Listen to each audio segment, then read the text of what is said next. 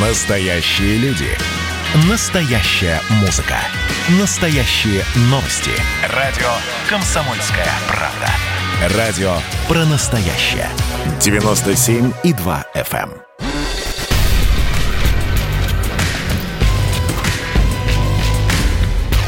Не фантастика. Не фантастика. Программа о будущем, в котором теперь возможно все.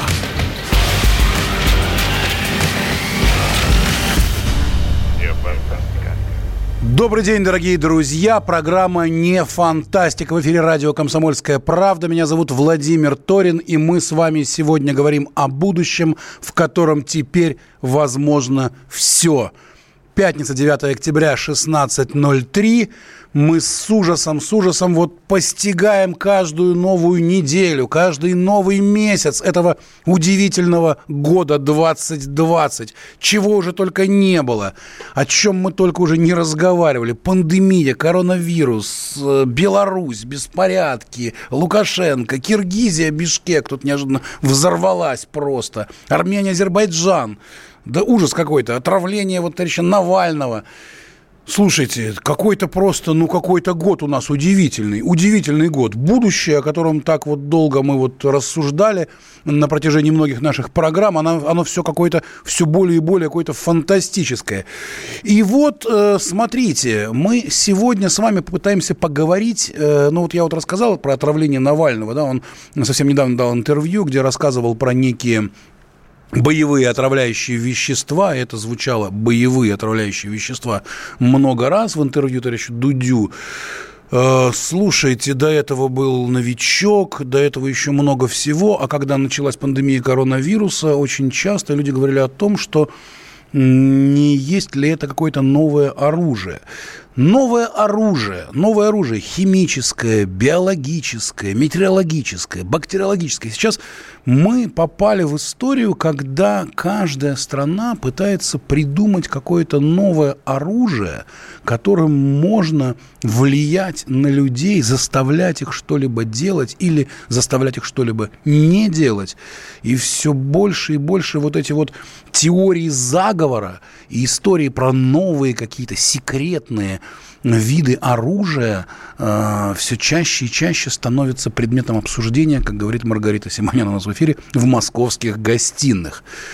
Итак, оружие будущего. Что нас ждет в будущем и какое оружие э, в будущем будет нас заставлять что-либо делать, а что-либо не делать. С нами директор журнала «Арсенал Отечества», военный эксперт Алексей Петрович Леонков. Алексей Петрович, здравствуйте. Здравствуйте. Ну что, вы человек, который редактирует журнал «Арсенал Отечества». Я так ну, понимаю... Я, я бы не сказал, что редактируют, все время делают ошибку, к сожалению. Я туда пишу статьи. Вот так Конечно, вот. участвую в жизни журнала активно, потому что... То есть вы знаете, вы знаете об арсенале да. нашего Отечества, да? И, видимо, да. об арсенале не Отечеств только... других тоже. И да, и не только нашего Отечества, и других Отечеств, которые либо нам дружественны, либо не очень. Вот. Вот об этом мы хотели сегодня поговорить с нашими радиослушателями и с вами. Расскажите, пожалуйста, вот это правда вообще? Давайте начнем с простого. Вот угу. э, это, это какие-то досужие э, разговоры бабушек на скамеечках или действительно существуют какие-то совершенно невероятные виды нового вооружения, связанными с э, атмосферным оружием, бактериологическим оружием, биологическим, что разрабатываются какие-то новые, удивительные, страшные вещи, которыми можно воздействовать на людей? Ну, вы знаете, все оружие, оно основано на известных знаниях физики и химии. И что-то сверхъестественное, выходящее за знания вот этих предметов, оно не существует. Остальное дальше фантастика. Но э, есть такое понятие на новых физических принципах, то есть, э, скажем так, уровень технологий в создании систем вооружения военной техники доходит до такого уровня, когда он может использовать другие физические принципы – и применять их в качестве вооружения. Когда мы говорим о таком виде вооружения, как, э, как его называют, климатическое оружие, угу. я вам сразу скажу, что оно не существует. Хотя теории заговоров вокруг этого оружия находится много. Э, все вспоминают американскую станцию, ну, установку антенного поля целых ХАРП, которая как-то воздействие на верхние слои атмосферы влияет на погоду на Земле. На самом деле, между, как говорится, верхними слоями ионосферы, на которые признана, должна воздействовать эта станция, э, или, точнее, она создалась для изучения как раз этих слоев ионосферы, для того, чтобы первоначально обеспечивать э, загоризонтную связь с подводными лодками Соединенных Штатов Америки, воздействие она не может. Между этими слоями и тропосферой лежит стратосфера. Это у нас такой вот обширный, скажем так, э, участок э, атмосферы, которая является у нас таким называемым изолятором. То есть через него не проходит жгучее э, тепло от нашего Солнца, и в то же время через него мы не теряем то тепло, которое, как говорится, исходит от нашей планеты. Ну, вот такой вот изолятор. И поэтому что-то что сделать так, чтобы через этот изолятор воздействовать, и чтобы там какая-нибудь местность превратилась в пустыню Сахара, это нереально. А, потому что а, мощности вот той установки, которая там установлена где-то на Аляске, они, конечно, смехотворны с мощностью Солнца. И, как вы помните, одно время все бегали с таким вопросом, что разрушение озонового слоя – ведет к, к, к определенным последствиям, да, такое присутствует, например. Но э, вся техногенная деятельность человека, э, его, как говорится, безудержная эксплуатация природных ресурсов и забывание, что система должна быть восполняема, приводит к тем событиям, которые сейчас э, многие фантасты и сторонники теории заговора приписывают климатическому оружию. Ну вот есть смотрите, понятие, есть, есть вот... погодное оружие, есть погодное оружие. А когда вы можете там развеять облака. Но, понимаете, там в одном месте вы развеяли облака, в другом они обязательно появятся. Потому что у нас система атмосферы в Земле все-таки на Земле э, сбалансирована, где-то убыло, где-то прибыло. Э, просто очень хочется, наверное, как-то объяснить феномен плохой погоды. Например, раз целый, там, не знаю, 3-4 месяца плохая погода, все время дождь, холодно, зябко и изморозь. И все говорят, а вот это потому, что наши враги взяли и вот разверзли какое-то некое климатическое оружие, и поэтому нас здесь все плохо. Ну да, это очень так простое объяснение, как вот сценарий, как быстренько есть враги, значит, мы этих врагов найдем, ну и дальше с ними поговорим. Ну, всегда, а на самом деле, вот ученые-климатологи, да, ученые-климатологи спорят до сих пор, что у нас глобальное потепление или глобальное похолодание. И, Если и, посмотрим... и не кто-то ли это специально организовал нам? Да, или кто-то это специально организовал. При этом там принимаются различные парижские протоколы о запрещении излишнего выброса вот этих вот Э, парниковых газов там и так далее. То есть все это мы видим, наблюдаем, нигде согласия нет, а погода в это время э, как-то изменяется. Но мы видим, что портится, э, а я считаю, что вот то, что происходит сейчас с погодой, это переход к новому балансу. Дело к в том, что балансу, расскажите, как баланс, очень интересно. Расп, ну, распределение, как говорится, погоды. У нас было привычное время, да, мы знали, у нас четыре времени года, были народные приметы – на которые мы с вами обращали внимание, и по ним как бы судили, какое будет у нас лето, какая, какая у нас будет зима. А сейчас этим делом у нас гидромедцентр э, занимается, и все его прогнозы, несмотря на то, что у него в подвале стоит суперкомпьютер, не сбываются. Да, почему? Система, почему, черт система возьми? Сейчас, э, в, в результате воздействия человека э, произошло некое разбалансирование, но система как бы пытается восстановиться, и идут вот такие вот вещи – Э, которые мы наблюдаем уникальные природные явления в тех местах, где не наблюдали. Ну, например, смерчи в Черном море, да? Раньше там вообще не было. Или шторм в Северно-Ледовитом океане. Это вообще никто не помнит, что это такое, как это называется. Нужно посмотреть, что да, там на севере тают льды, Гренландия тает, на юге Антарктида тает. Все это огромные массы э, водяного пара, они как-то должны э, поступить и сбалансировать, то есть их слишком много, а система предназначалась для другого, скажем, баланса. Вот и происходят вот эти континентальные встречи фронтов. Там послушаешь наш гидромедцентр, прям боевые сводки. Там вторжение с севера, а, удар с юга, там а, резкий ветер с запада, потом набежала волна. Ну, просто вот фантастические романы можно по этому поводу писать, ну, правда, там, меняя персонажей. Но это э, просто вот э, система находится, вот природная система баланса, то, что мы называли круговорот веществ в природе – в том числе и атмосферы, там, и водяных масс, и все другое. Вот это вот сейчас происходит, она была разбалансирована. И сейчас происходит э, выстраивание нового баланса, который, конечно же, а, подвержен большинству катаклизмов, которые мы наблюдаем. И это и цунами, это а, затопление. Нет, Но, подождите, например, Алексей Петрович, вот, вот то, что да. вы сейчас говорите, вот все-таки это, это как-то природно само получилось или это да. кто-то нам организовал? Как вы считаете? Это природно получилось. Природно Потому получилось, что есть термин, но... он называется экологическое оружие. Это комплекс да, мероприятий, такое, проводимых да. в широких масштабах, направленных на нарушение естественных условий жизнедеятельности человека.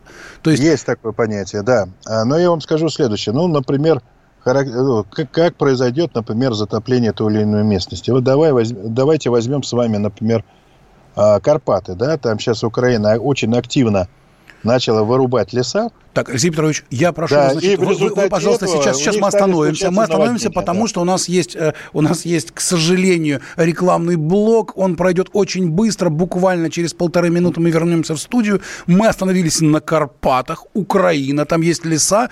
Пожалуйста, внимательно, внимательно следите за нашей мыслью, потому что мы сегодня разговариваем с Алексеем Петровичем Леонковым, директором журнала «Арсенал Отечества» о новых видах оружия. И сейчас мы будем разговаривать о том, что такое сегодня экологическое оружие. А еще у нас на очереди химическое оружие, биологическое оружие и много самых разнообразных оружий, которым нас пугают в нашем будущем, которое уже перестало быть фантастикой, а есть абсолютная не фантастика. Вернемся через минуту. Не фантастика. Не фантастика. Программа о будущем – в котором теперь возможно все.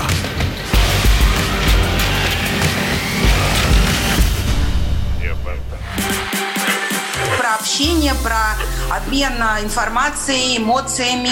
Миша, я не могу это письмо не прочитать. Вас приветствует город-герой Минск. Спасибо вам большое за вашу передачу. Слушаем вас всем цехом. Так, ну вот такой вот э, наш соотечественник из Пекина привет передает. Вот, э, но мы, с другой стороны, очень рады, что нас в Грузии слушают. Привет. Всем. Гамарджова. Гамарджова. Оттуда самые главные мировые новости у нас приходят. Мир стал плотнее, да, он стал более спрессованным. Комсомольская правда. Это радио.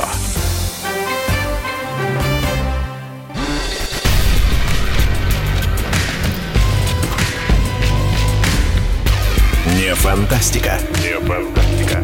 Программа о будущем, в котором теперь возможно все. Все.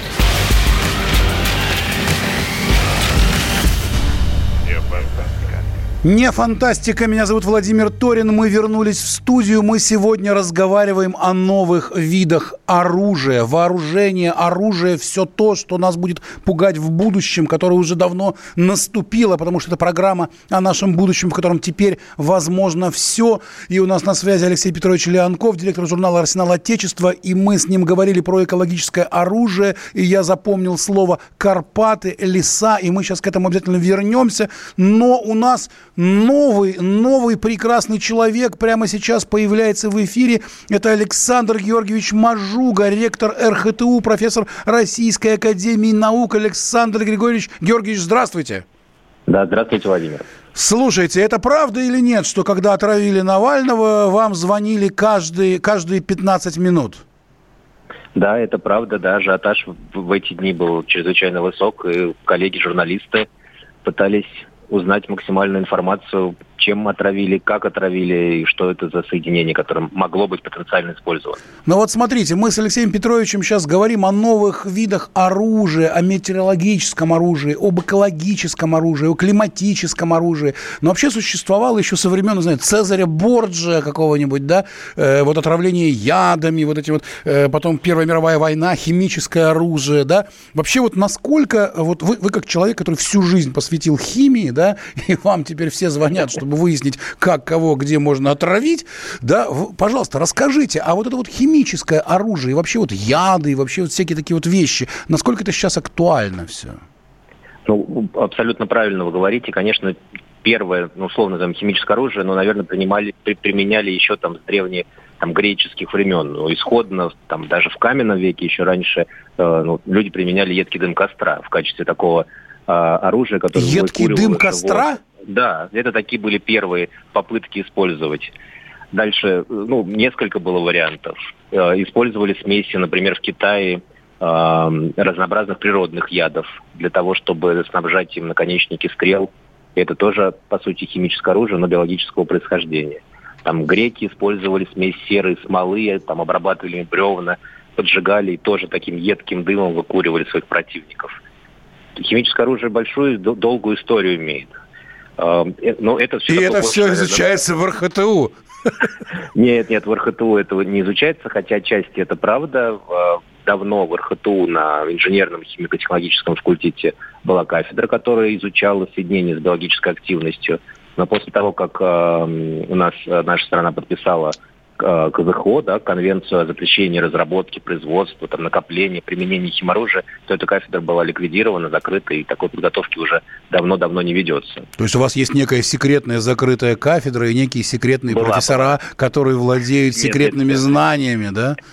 Но любой химик, химик-органик особенно, конечно, э, имеет знания и представление о химическом органическом синтезе, но вот специального назначения таких химикатов уже, так, наверное, 25-30 лет э, не изучаются и такой подготовки. Или изучаются в каких-то более секретных лабораториях, как мы вот сегодня видим, оказывается, есть все-таки некий спрос на какие-то вот такие вот такого рода боевые отравляющие вещества. Я цитирую, опять же, некое интервью э, господину Дудю. Что вы вообще, что вы рассказывали журналистам, когда вас спрашивали про вот это вот отравление последнее? Ну, когда первые появились сведения, ведь это первое соединение, о котором говорили, такое химическое соединение, двоэтилгексил фенилфосфат с таким сложным названием. Но на самом деле вот о нем много писала пресса, и спрашивали об этих соединениях. Но это сейчас мы понимаем, вот все, что у нас связано с фосфорорганикой, это всегда почему-то ассоциируется сразу же с отравляющими веществами. Там мы знаем зарин, заман, но и класс вот этих соединений, которые условно мы сейчас все называем новичок, это такие фтор-фосфоросодержащие органические соединения, элементы органические соединения. Вот когда нас спрашивали об этих соединениях, они на самом деле помимо такого специального применения абсолютно мирные.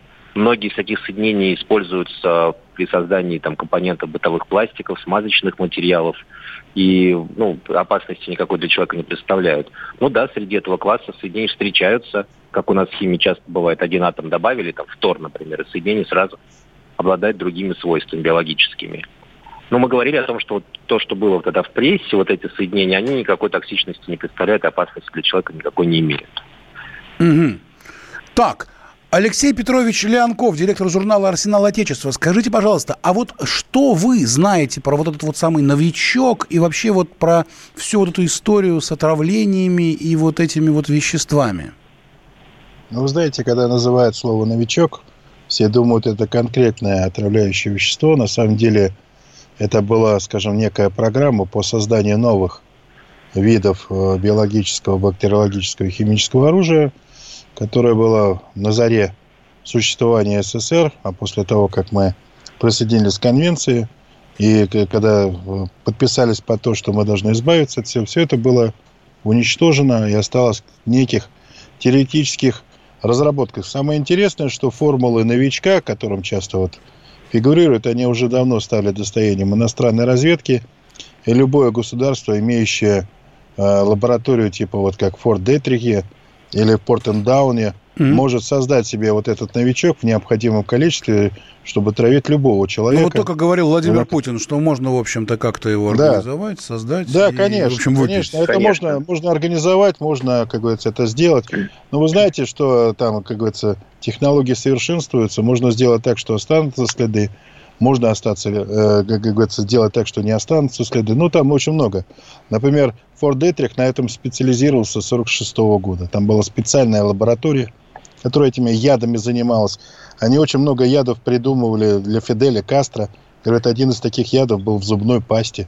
Правильно а, ли я есть... понимаю, что вы сейчас намекаете на то, что, в общем-то, вот эта вот история про новичок, это на самом деле вообще могло быть сделано совсем не в России, совсем не а, для... Абсолютно не в России. И, как говорится, и смысл нам а, травить кого-то, как они назвали, боевым отравляющим веществом. А подразумевая, ну, что под новичком это некий аналог а, американского газового X, которое там должно просто народ э, ложить штабелями. Так, а ну-ка, а ну давайте сейчас сразу обратимся к Александру Георгиевичу Мажуге, ректору Российского химико-технологического университета, профессору Российской академии наук. А вы согласны с этой точкой зрения?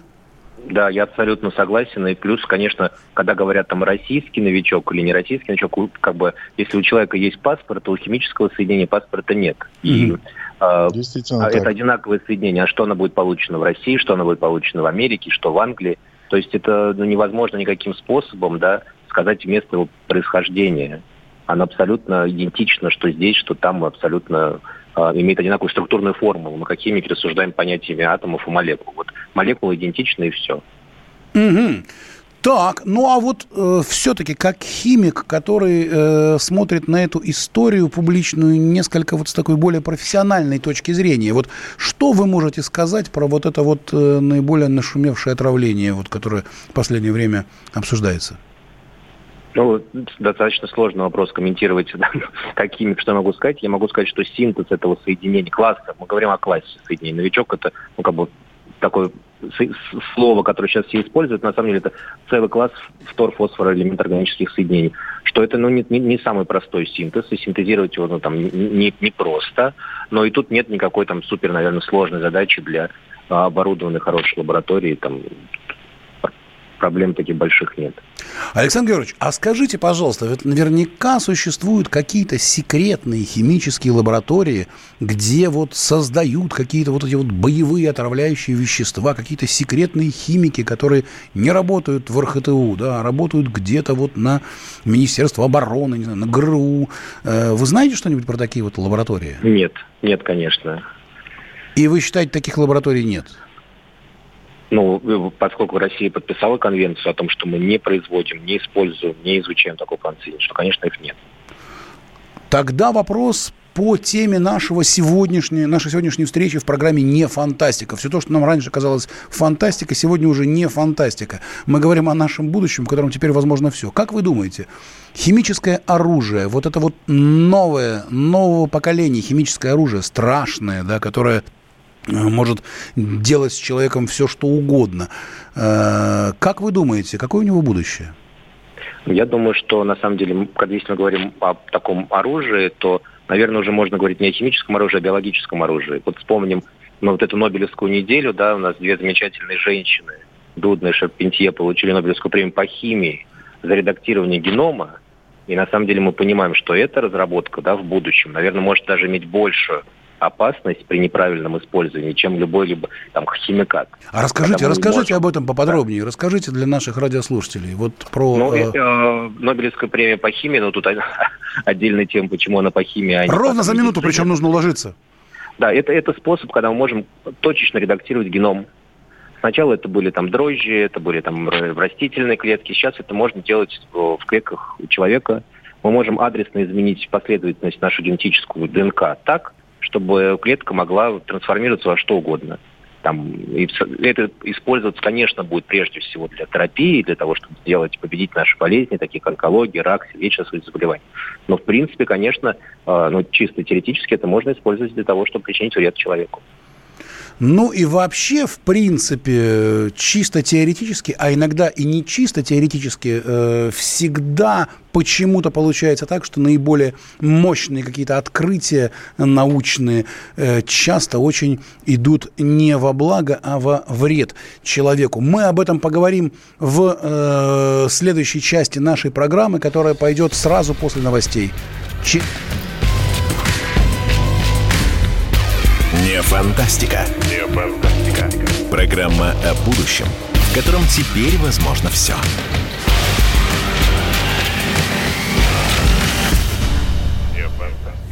Присоединяйтесь к нам в социальных сетях. Подпишитесь на наш канал на YouTube. Добавляйтесь в друзья ВКонтакте. Найдите нас в Инстаграм. Подписывайтесь, смотрите и слушайте. Радио «Комсомольская правда». Радио про настоящее.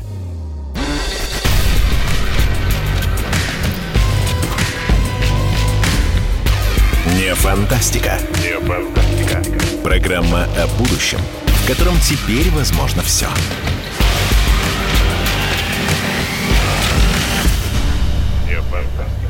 Добрый день. Добрый день, дорогие друзья. Пятница, 9 октября, 16 часов 33 минуты на часах в студии. Мы вернулись в студию после новостей. Меня зовут Владимир Торин. Программа «Не фантастика», программа о нашем будущем, в котором теперь возможно все.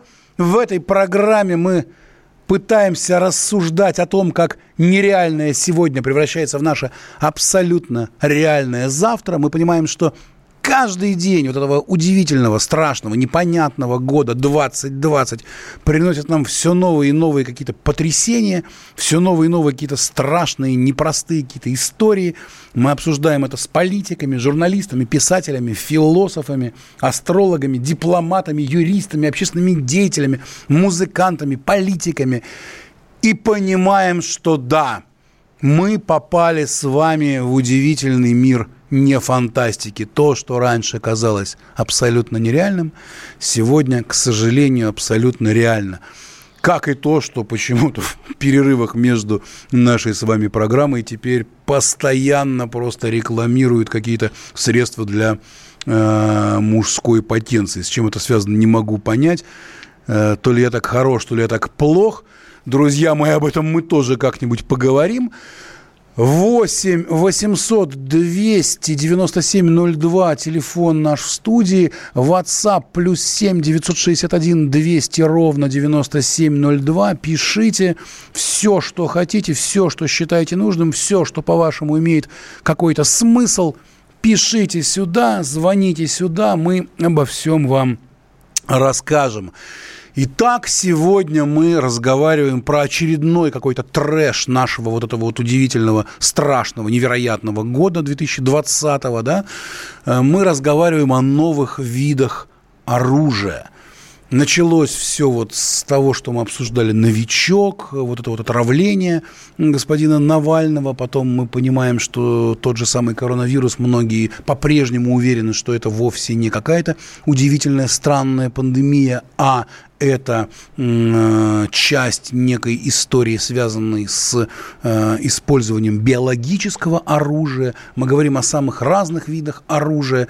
И э, мы только что говорили о химическом оружии с Александром Георгиевичем Мажугой, ректором Российского химико-технологического университета имени Менделеева, профессора Российской академии наук. И с нами на связи Алексей Петрович Леонков, директор журнала «Арсенал Отечества», который знает про новые виды оружия, практически все и вот теперь мы подходим к тому, э, на чем мы с Алексеем Петровичем Лянковым прервались. Мы говорили про экологическое оружие, когда существует или не существует, он нам сейчас расскажет, эм, когда вот можно прямо взять и сдвинуть какие-то пласты, не знаю, климатические, экологические. Там вот звучало что-то про леса, про Карпаты. Алексей Петрович, вам слово. Но если мы говорим про экологическое оружие, то можно э, посмотреть, что зачатки такого оружия были во времена войны США во Вьетнаме. Э, вначале они создавали э, там с помощью погодного оружия беспрерывный сезон дождей, считая, что размытые дождем леса Вьетнама будут препятствовать вьетнамским, как говорится, бойцам сопротивляться а, армии Соединенных Штатов Америки не помогло. Тогда они начали применять а, так называемый газ оранж с пестицидами, которыми распыляли над этими джунглями, которые выросли а, после таких обильных дождей, для того, чтобы проредить эти джунгли, чтобы было видно, где же эти вьетнамцы прячутся. Ни то, ни другое не принесло им результатов, потратили на это не сумасшедшее количество денег, и оказалось, что самым эффективным по-прежнему остается Зато мир получил несколько хороших, очень хороших фильмов и несколько очень да, хороших да, песен. Да. да, и выяснилось, что обычные средства вооружения, они, в принципе, тоже, как говорится, эффективны и стоят гораздо дешевле. Но можно, как говорится, если посмотреть в глобальном плане, что если вы будете везде беспрепятственно вырубать леса и забывать сажать что-то вместо них, то вот эти площади, которые вы вырубили леса, они, конечно, страдают.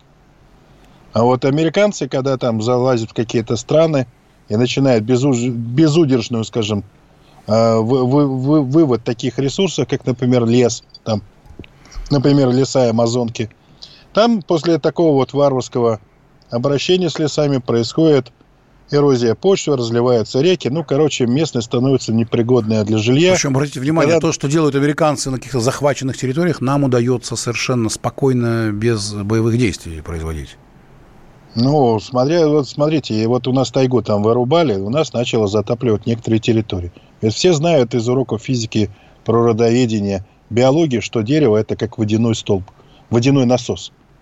То есть каждое дерево забирает столько влаги, сколько оно может забрать. Чем больше леса вдоль реки, тем меньше вероятность разлива этой реки, такое, что там затопит и снесет своим течением э, какой-нибудь там прибрежный э, поселок или прибрежную деревню. Но когда эти леса вырубаются, э, тот дождь, который проливается каждый раз сезонно, а земля не успевает себя впитать, оно стекает в эту реку, река переполняется, а дальше мы читаем сводки МЧС о том, что там смыло, туда вода пришла, там люди подтопили свои, подтопили хозяйства, их, их дома. Мы это все видим. Все это понятно и так далее. Это никакой мистики, никакой климатического оружия, никакой. Это человек делает своей деятельностью. То есть, если бы рубили леса и восстанавливали их, это одно. Или там лес горел, надо его восстановить, это другое. Все в нашей природе э, взаимосвязано имеет определенный баланс, цепочку. Вот, Алексей Петрович, вот, вот вы все время как-то, вы вот э, очень в теме, вы все знаете, но все время у вас все это как-то само происходит. То есть это не кто-то разрабатывает, это, по-вашему, сама жизнь вот это вот все делает? Но мы говорим, когда все, что связано с природой, не имеет отношения к военным технологиям. Хорошо. Военных, а генетическое военных... оружие, например? Генетическое оружие. Знаете, ну, что генетическое оружие, я вам скажу следующее. Бактерии, что... генная инженерия. Да, это, это тоже ходили легенды, связанные с генетическим оружием, что можно разработать такое оружие, которое вот только вот определенную нацию, национальность выкосит. Ну, например, э, да. Косой смерти. Да, но все попытки разработать такое упирались в такую вещь, что мы с вами уже давно живем на планете Земля – и выделить какой-то чистый ген, который бы действовал а, то, ну, на предел, только в одной нации, там, невозможно. Мы все переплетены, у нас есть там связи, там наши дедушки и бабушки между собой как-то общались а, в разных местностях, поэтому появлялись вот эти народы, национальности и так далее. Другое дело а, не генетическое оружие, а вирусное оружие.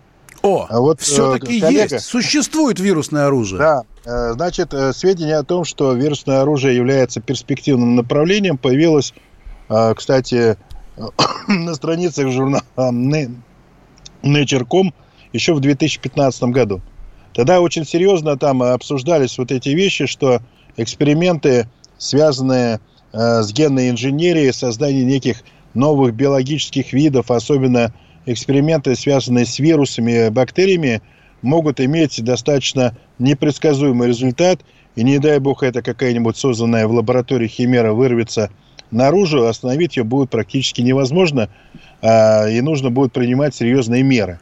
А вот и на ваш взгляд, связано... Алексей Петрович, извините, да. что я вас перебиваю, вот именно сейчас не случилось ли это самое, не вырвалась ли та самая химера из лаборатории наружу и э, лихорадит весь мир уже больше полугода?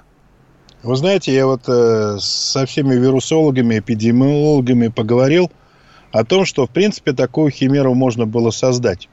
И действительно, она могла воздействовать только на, на человека. Но у этой химеры есть как э, страшный, как говорится, фактор, что она, попадая в организм человека, может привести к летальному случаю. Э, есть и другой отрицательный фактор для нее, потому что эта химера в нашем мире, в котором полно вирусов и бактерий, она является неким инопланетянином. То есть у нее появятся еще дополнительные враги. Поэтому... Э, еще раз, враги, враги имеется в виду какие враги? Ну, вот смотрите, у каждого вируса, вирусы воюют с бактериями, бактерии воюют с вирусами. Все об этом знают. Угу. И, э, скажем, та генная инженерия, которая зародилась в результате открытия нашего ученого Ивановского, если мне память не изменяет, в начале 20 века, который открыл эти вирусы, а слово вирус значит яд, а, значит, э, оно дало очень положительный эффект а, в 60-х, 70-х годах, когда у нас появилась генная инженерия, когда были открыты механизмы, кстати, за один из этих механизмов была дана Нобелевская премия – назывался механизм РНК-интерференции, когда вы можете подавить РНК любого биологического организма и записать ему другой РНК, и он получится с другими свойствами. Например, э, в качестве примера приводилось такое, что э, всем известный мак с опиумными, как говорится, характеристиками можно сделать так, чтобы он перестал быть опиумным маком. И, как говорится, такого рода работы существуют. Так вот, имея вот этот инструмент, вы можете, как биологический конструктор, собирать э, не путем селекции, как у нас раньше там Тимирязев писал, и другие известные ученые, которые работали в области сельского хозяйства, создавая новые устойчивые виды к различным климатическим условиям. А вы можете собрать некий конструктор и получить новый биологический организм который, в принципе, не, не существует в природе, но он создан из природного материала. Вот И дальше, это да, вот это да. Алексей Петрович Леонков, директор журнала «Арсенал Отечества», военный эксперт в нашей программе «Не фантастика». Мы вынуждены прерваться на полторы минуты на рекламу. Не переключайтесь, потому что дальше будет самое интересное. Мы скажем, что будет в будущем в программе «Не фантастика» на радио «Комсомольская правда». Не фантастика. Не фантастика. Программа о будущем, в котором теперь возможно все.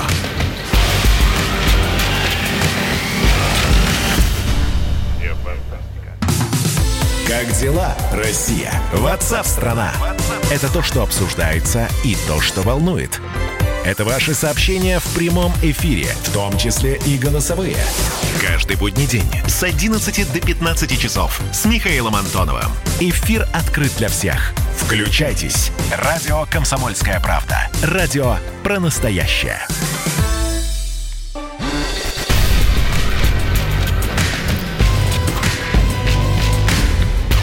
Не фантастика. Не фантастика. Программа о будущем – котором теперь возможно все.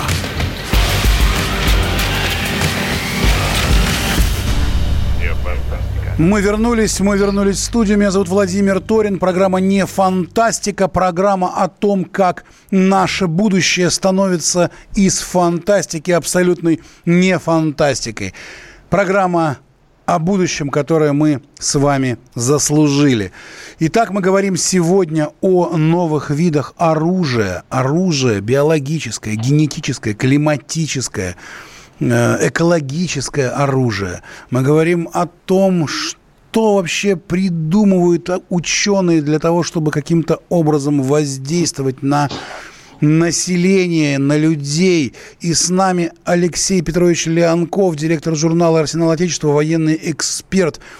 Алексей Петрович, в нашем последнем блоке нашей программы, программы «Не фантастика», мы пытаемся предсказывать будущее. Мы пытаемся говорить, что будет в ближайшем будущем и что будет в каком-то далеком будущем. Вот в плане вот этих вот всех новых вооружений, о которых мы с вами говорили. И если вы, как эксперт, отмели вот возможность существования климатического оружия там, или еще какого-либо такого э, экзотического да, оружия, то вы по-прежнему считаете, что генетическое оружие, например, есть, или есть э, вот это вот би биологическое оружие, гени... Э, вирусное, вирусное, вирусное оружие. Вирусное да. оружие. Вот скажите, какие ваши прогнозы? Что будет? Что будет вот сейчас, буквально в ближайшее время, и что будет в далеком будущем, ваши прогнозы по поводу вот этих самых странных, непонятных для нас пока видов оружия, за которые, как мы выясняем, даже получаются Нобелевские премии? Ну, человечество все время что-то открывает. А, конечно, ученые, которые делают открытия, делают их для того, чтобы принести пользу э, человечеству – но всегда есть другие, как говорится, лица, которые думают, а можно ли сделать из этого оружие. Это вот как вопрос со скальпелем, да? Mm-hmm. А когда его изобрели, ведь э, его сделали для того, чтобы сделать операции, да? А, а в руках маньяка это страшное оружие, все знают. А, то есть э, изобретения, которые делают инженеры, их тоже, как говорится, это инструмент, а, который в руках одного человека спасает жизнь, а в руках другого человека, например, отнимает эту жизнь. И это всегда вот такое вот а, в истории человечества наблюдается, что что-то открывает, а потом оно используется в том или ином виде а, в военных технологиях. Если мы говорим про будущее, то, конечно же, а, вот то, что я сказал вам, вирусное оружие, оно является одним из перспективных, потому что у него, если его доведут до совершенства, ну, представьте, какая-нибудь мощная государства, в котором... На секундочку, случился... а можно ли его да. довести до совершенства, как вы считаете? Ну, пытаются, пытаются, делают попытки. Вот э, по тем, а, скажем, исследованиям, которые были а, развернуты вокруг вируса SARS, а, который вот вызывал так называемую типичную пневмонию, исследования велись очень многими лабораториями. Одной лабораторией в Швейцарии, одной в Ухане и четырьмя лабораториями только в Соединенных Штатах Америки. А сколько они там э, наделали экспериментальных образцов и что с ними они сделали, мы с вами, к сожалению, не узнаем. Потому что э, об этом узнаешь тогда, когда он уже где-то просочилось. Когда не а, просто просочился, когда весь мир уже в ужасе и в шоке. Да, когда весь мир это пытается найти, кто же... Понимаете, вот если мы говорим про природные вирусы, которые случаются, коронавирус известно достаточно давно, то мы всегда знаем, где есть природный источник, и для того, чтобы этот вирус не, бушевал, мы воздействуем на этот природный источник, а, например, уменьшаем его активность и поэтому себя оберегаем. Да, вот, например, как а, делают противокомариную обработку водоемов, чтобы нас с вами комары не кусали. Если вы не будете делать эту противокомариную обработку, то комаров будет очень много. И они вас закусают. А какой-то из них окажется с какой-нибудь нехорошей э, заболеванием и укусит, и там у вас начнутся проблемы. Поэтому здесь всегда вот профилактика и так далее. Но мы, я говорю о другом, что совершенствование вот этих биологических программ э, приведут к тому, что вот такого рода вирусные э, оружие, она может выкашивать целые страны. Ну, я вам говорил, представьте, любая страна, на которую воздействовало такое оружие, которое выглядит как естественная болезнь, ну, например, как грипп или воспаление легких, но с, с повышенным процентом смертельных исходов у вас не работает экономика, армия не способная воевать, гражданские не способные работать. При этом на страну не упала ни одна бомба, ни одна ракета. Ну вот так вот. А антидот, антидот э, находится у тех, кто, как говорится, эту музыку заказал. И, вот и все. И... Понятное дело, что э, для того, чтобы противостоять, нужно иметь собственную систему защиты. Вот у нас а, целый вид войск называется а, войска а, радиационно-химической и биологической защиты РХБЗ, да, которые, значит, выполняют как раз роль того щита. У нас это очень действенное подразделение. Кстати, в нем находится лаборатория, в которой эти вирусы изучают для того, чтобы выработать против них яд. Ой, антидот, точнее, извините. Антидот. То есть, э, вот когда у нас начались работы, связанные э, с разработкой вакцины э, против коронавируса, то как раз подразделение РХБЗ принимало в этом активное участие, ее научно-исследовательская лаборатория, потому что она имеет большой опыт работы с такими отравляющими веществами и с биологическим оружием. И, кстати, она занимается деактивацией вот этих всех биологических реагентов – а, которые могут вызвать пандемию или эпидемию в той или иной местности. Они работали с, э, с возможной вспышкой, э, например, холеры там, вот, э, в Астраханской области и на севере, там, когда раскопали могильник с, с чумой, тоже там работали. То есть опыт есть. То есть нужно, просто зная о том, что будут средства нападения, формировать свои собственные средства защиты. Если мы говорим в области обычного вооружения, то, конечно, сейчас все переходит в область а, быстрых технологий, то есть появляется система вот гиперзвукового оружия, в которой Россия сейчас бесспорный лидер, но это не просто нужно уметь летать на гиперзвуковых скоростях, нужно еще правильно управлять а, вот тем, а, скажем, снарядом, чтобы он точно попадал в цель при хаотическом маневрировании приближения к цели. Это нам удалось. Наша физико-математическая школа, которая прогнозировала эти траектории полета, с этим справилась а наши зарубежные оппоненты не могут с этим справиться, так же, как и не могут справиться с разработкой вакцины против ковида. То есть броня а. крепка, а танки наши быстрые. И наши... Не, ну, с одной стороны, да. Химические стороны, войска ну, сумеют противостоять да, вот такой угрозе. Нужно понимать, да. Но Алексей Петрович Леонков, директор журнала «Арсенал Отечества», военный эксперт, был сегодня в программе «Не фантастика» на радио «Комсомольская правда». Мы говорили о вооружениях будущего, об оружии, которое могло бы нас убивать, но, слава богу, как говорит нам наш эксперт Алексей Петрович, в общем-то, есть серьезные большие службы, которые противостоят возможным каким-то вот таким поползновениям откуда-то извне. Дорогие друзья, будьте здоровы. Встретимся с вами 12 октября в понедельник в 16.00 в программе «Не фантастика» на радио «Комсомольская правда». Меня зовут Владимир Торин. Я прощаюсь с вами. До свидания. Не фантастика. Не фантастика. Программа о будущем, в котором теперь возможно все.